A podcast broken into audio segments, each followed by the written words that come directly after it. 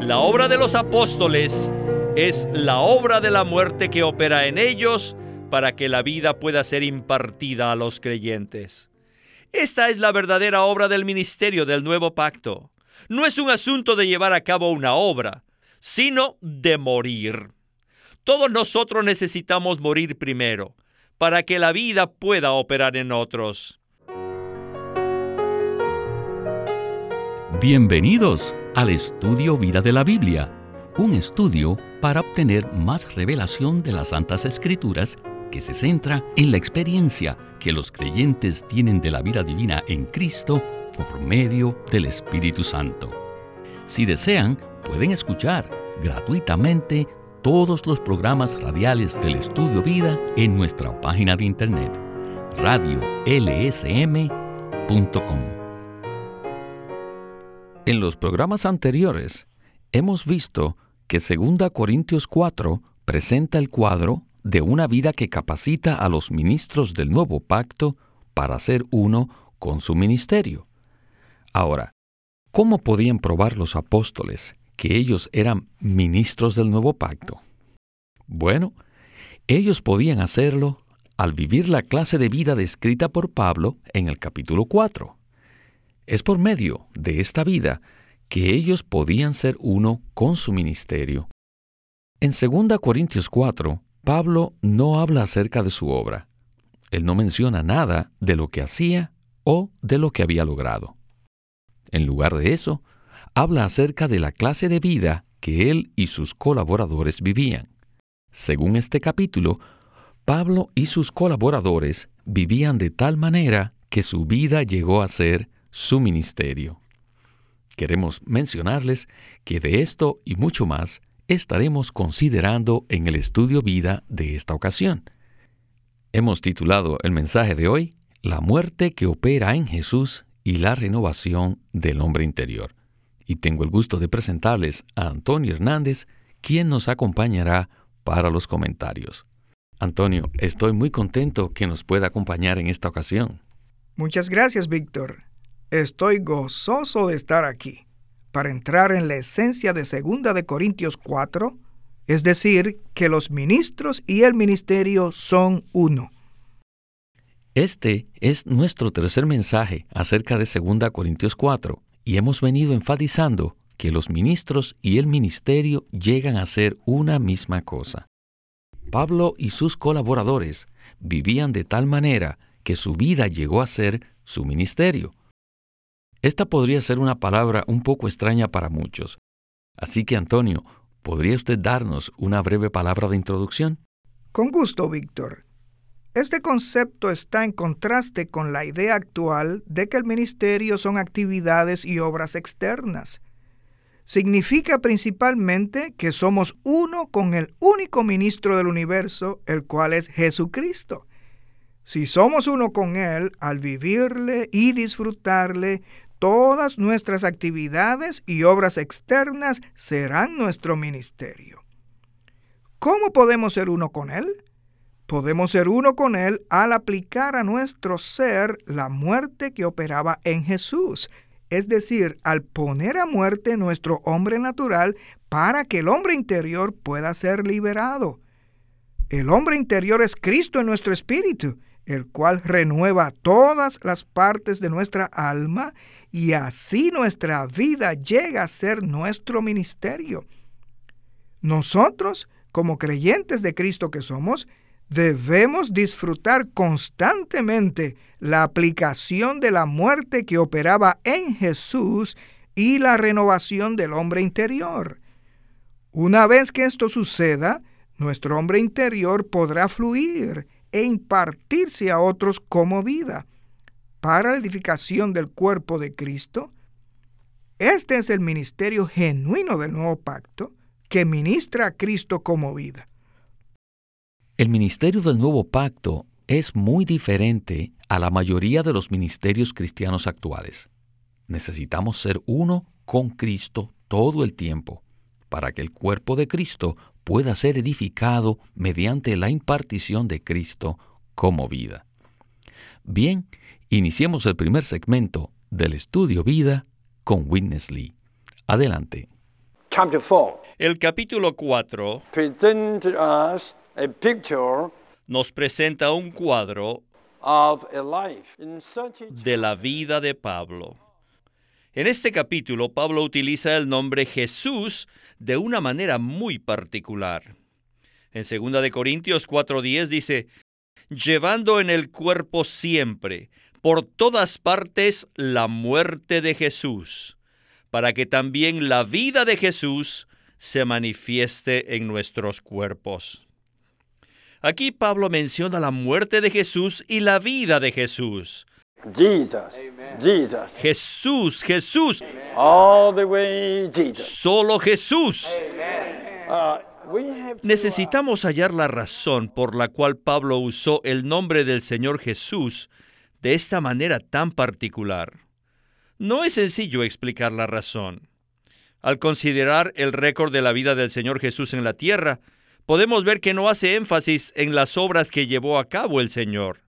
Los cuatro evangelios no enfatizan lo que el Señor hizo, ni la obra que Él llevó a cabo, sino más bien el énfasis de los cuatro evangelios es que es un récord de su vida. Los evangelios son biografías que nos presentan a una persona que vivía de una manera muy particular. Esa es la razón por la cual Pablo usa el nombre de Jesús, Jesús, Jesús, tan frecuentemente en 2 de Corintios 4. ¿Qué clase de vida vivía el Señor? Bueno, era una vida que era igual a su ministerio. Necesitamos darnos cuenta que aquel que fue a la cruz para redimirnos y cumplir el propósito eterno de Dios, no era un gran obrero. No fue una gran obra sobresaliente lo que calificó a Jesús para ser nuestro redentor. No, no, no, no, no. Lo que lo calificó fue la clase de vida que él vivió. Quisiéramos reiterar que no estamos insinuando que el Señor Jesús no tuviera obra alguna. Lo que estamos diciendo es que su obra no fue lo que lo calificó para ser nuestro redentor, sino la clase de vida que vivió. Cuando se habla de la vida del Señor Jesús en la tierra, la mayoría de las personas piensan en su obra y no en su vida. Entonces, Antonio, ¿podría usted desarrollar este punto un poco más? Eso es cierto, Víctor. Recuerdo un pasaje en Juan capítulo 2 donde el Señor Jesús hizo algo aparentemente externo al cambiar el agua en vino. Por supuesto, miles de personas se sintieron atraídas con esas señales externas. No obstante, es muy interesante la manera como termina el capítulo 2 de Juan. En los versículos 23 y 24 dice así, Estando en Jerusalén en la fiesta de la Pascua, muchos creyeron en su nombre, viendo las señales que hacía. Pero Jesús no se fiaba de ellos porque conocía a todos. Las personas seguían al Señor únicamente por las señales externas, pero el Señor no se fiaba de ellos porque estaban perdiendo de vista la vida. Luego, el capítulo 3 narra la historia de Jesús y Nicodemo, quien era un principal entre los judíos. A pesar de que Nicodemo había recibido la vida natural por parte de sus padres, todavía él necesitaba nacer de nuevo para recibir la vida divina. Cuando decimos que los cuatro evangelios hacen énfasis en la vida, y no en la obra del Señor Jesús, es posible que algunos argumenten diciendo que eso no es cierto. No negamos el hecho de que los cuatro evangelios describen la obra del Señor Jesús. Sin embargo, si leemos cuidadosamente, este cuadro no presenta las obras, sino la vida del Señor. Los evangelios nos muestran más la vida del Señor que sus obras. A pesar de que los evangelios describen las obras del Señor, van más allá de las simples actividades y nos presentan la clase de vida y la manera en que vivió el Señor. necesitamos darnos cuenta que todas las obras y las actividades tienen como fin ministrar vida a las personas. El problema consiste en que es muy fácil distraerse y dejarse deslumbrar por las actividades y las obras externas. Cuando el Señor alimentó a los cinco mil, las personas reaccionaron tratando de hacerlo rey. Pero el Señor, al darse cuenta de sus intenciones, se fue solo al monte a orar. Esto nos indica que el Señor no estaba interesado en hacer muchas obras y señales, sino en vivir una vida que fuera un testimonio de Dios. Otro ejemplo de que el Señor se preocupaba por la vida y no por las obras está en Juan 12. Cuando él entró en Jerusalén, una gran multitud le dio la bienvenida y querían coronarlo como rey de Israel. Sin embargo, cuando Andrés y Felipe le dijeron a Jesús que unos griegos querían verle, él respondió de esta manera. Ha llegado la hora para que el Hijo del Hombre sea glorificado. De cierto, de cierto os digo, que si el grano de trigo no cae en tierra y muere, queda solo, pero si muere lleva mucho fruto. En otras palabras, el Señor debía morir para que la vida divina fluyera y pudiera ser impartida en todos sus seguidores. Esta no era una simple obra o una actividad, sino que era la clase de vida que Jesús vivía. Su vida y su ministerio eran la misma cosa. Lo que necesitamos no es una serie de actividades externas, sino ser uno con el Señor en nuestro espíritu. A cada momento debemos orar así. Señor Jesús, te necesito. Señor, te amo. Esto nos mantendrá en la esfera de la vida y el propósito de Dios podrá llevarse a cabo. Es sorprendente que la mayoría de los cristianos hace énfasis en las obras y las actividades, yo crecí en medio de ese ambiente. El resultado de hacer esto es que quedamos completamente vacíos. Es posible que mediante nuestra obra cientos y miles de personas sean regeneradas. Esa es una buena obra. Sin embargo, ¿qué sucederá con estos nuevos creyentes? Serán como niños huérfanos que no tienen padres que los críen y como consecuencia entonces no crecerán ni madurarán. Por tanto, no se podrá obtener con ellos el verdadero testimonio del Señor, el cual es el cuerpo de Cristo. Necesitamos ver el modelo único de Cristo, quien es el verdadero ministro que posee el verdadero ministerio y quien siempre se impartió a sí mismo como vida en los demás. Nuestra esperanza es que nuestro hombre exterior sea desgastado y que nuestro hombre interior sea renovado diariamente. De esa manera podremos impartir a Cristo como vida en los demás para la edificación del cuerpo de Cristo como su testimonio. Muchísimas gracias Antonio por este comentario. Ahora es necesario seguir adelante con el siguiente segmento. En el mismo, Witness Lee hablará acerca de una obra famosa en la historia cristiana, que se conoce como el avivamiento de Gales, que sucedió hace más de 80 años. Regresemos de nuevo con Witness Lee. Este punto de que no es la obra, sino la vida, lo que es importante, es un aspecto muy importante del recobro actual del Señor. Actualmente el Señor desea recobrar el aspecto de la vida y no está interesado en llevar a cabo una obra de avivamiento. Desde hace muchos siglos los cristianos han venido orando por un gran avivamiento. Oran y oran y oran. Pero, conforme a la historia, a pesar de que han orado incesantemente, nunca ha habido tal avivamiento entre los cristianos en la tierra. Hace más de 80 años, Hubo un gran avivamiento en Gales. Aunque algunos líderes cristianos estaban muy animados y esperaban que este avivamiento se extendiera a todos los continentes, eso no sucedió. De hecho, al cabo de unos pocos años, todo se apagó en Gales. Según la historia, el avivamiento se produjo como consecuencia de que todas las personas fueron salvas en Gales. No quedó ni una sola persona que no hubiese recibido al Señor. Pero entonces, ¿por qué un avivamiento como ese solo duró unos cuantos años? Tal vez solo 10 años. Necesitamos leer la Biblia para que nos demos cuenta que la obra del avivamiento sencillamente no funciona. Lo único que funciona es la vida. Esa es la razón por la cual el Señor Jesús nunca hizo una gran obra. No obstante, la vida de Jesús se ha propagado a cada rincón de la tierra. No un Jesús de obras, sino un Jesús de vida.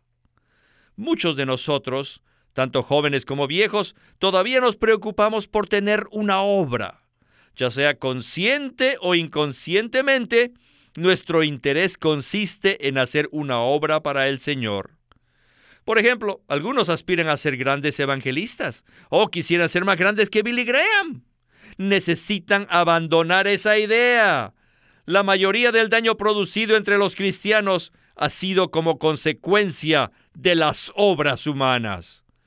Cuanto más intentemos hacer una obra para el Señor, más problemas crearemos y más daño causaremos.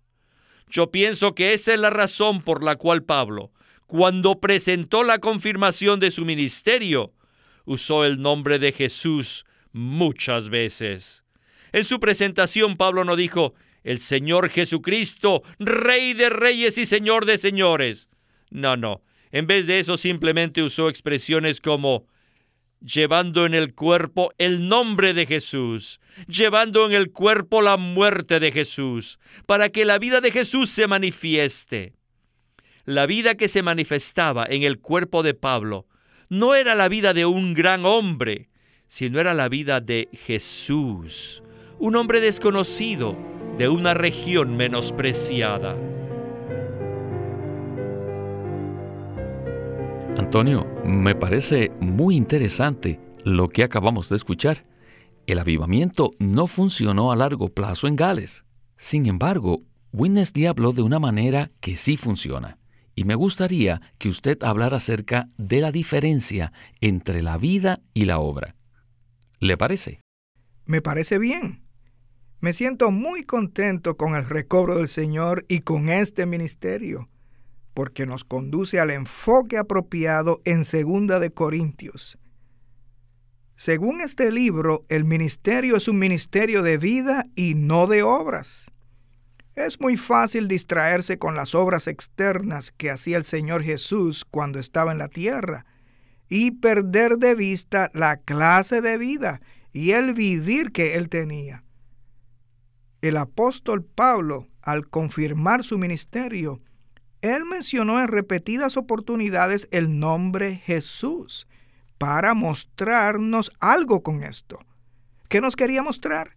para mostrar la prioridad que la vida tiene sobre la obra. La vida que Pablo manifestaba en su cuerpo era la vida de un pequeño hombre de Nazaret, la cual era una región menospreciada. Jesús no vino a la tierra a hacer una gran obra, sino a vivir una vida. Esta vida se ha propagado por toda la tierra. A través de los siglos, ha habido pequeños avivamientos en la cristiandad, pero ninguno de ellos ha conducido a las personas a la vida y al vivir del Señor. Todos ellos han conducido a las personas a llevar a cabo una serie de actividades externas. Finalmente, las personas terminan enredadas en un sinnúmero de actividades y pierden de vista a la persona de Jesús. Durante el avivamiento en Gales no se podía encontrar ni una sola persona que no hubiese sido salva. No obstante, 20 años después, todo se había extinguido y era posible encontrar personas que nunca habían escuchado hablar acerca del Señor en toda su vida.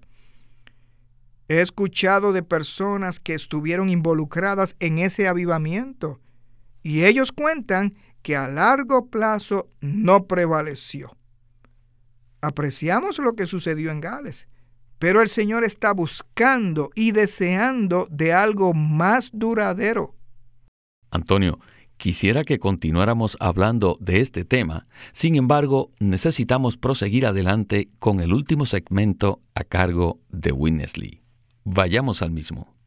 So then, that Pablo dice en el versículo 12, de manera que la muerte actúa en nosotros, mas en vosotros la vida.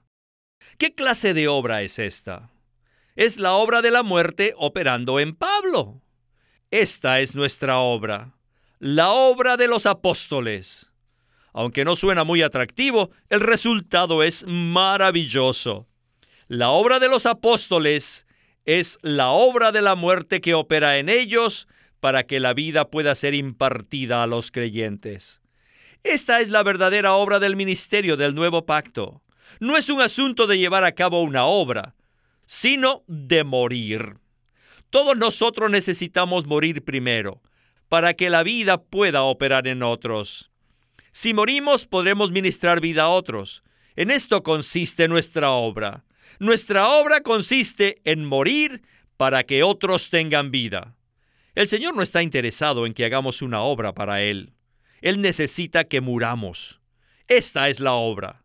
Pablo dice en 1 Corintios 15:31, Os aseguro, hermanos, que cada día muero. Esta muerte es para consumir la vieja creación. Mediante el nacimiento natural, llegamos a ser personas en la vieja creación, pero a través de la regeneración hemos llegado a ser personas de la nueva creación. Como aquellos que hemos sido regenerados, todavía poseemos una parte exterior, que es la vieja creación.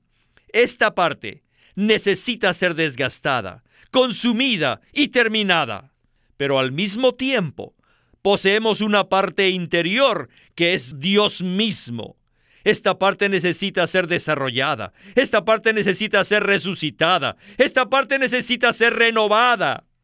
La muerte que operaba en Jesús se relaciona con el hombre exterior, que necesita ser desgastado. Todos nosotros, como creyentes genuinos, tenemos esta parte que Pablo la llama el hombre exterior. El hombre exterior necesita ser desgastado. El hombre exterior necesita ser consumido. El hombre exterior necesita ser eliminado y terminado. Este desgastar, este consumir, es el significado de la muerte de Jesús. Es muy interesante que el desgaste del hombre exterior se relacione intrínsecamente con la manifestación de la vida de Jesús en los creyentes. Por lo cual, Antonio, ¿podría darnos usted una breve conclusión? Con gusto. La vida y la muerte van juntos. Cuando la muerte opera en nuestro hombre exterior, la vida que está contenida en nuestro hombre interior puede ser liberada e impartida a otros para la edificación orgánica del nuevo hombre y la nueva creación. Aleluya. Muchísimas gracias por habernos acompañado en el estudio vida y espero que regrese pronto. Espero sí regresar pronto. Este es Víctor Molina haciendo la voz de Chris Wilde, Antonio Hernández la de Dick Taylor y Walter Ortiz la de Winnesley.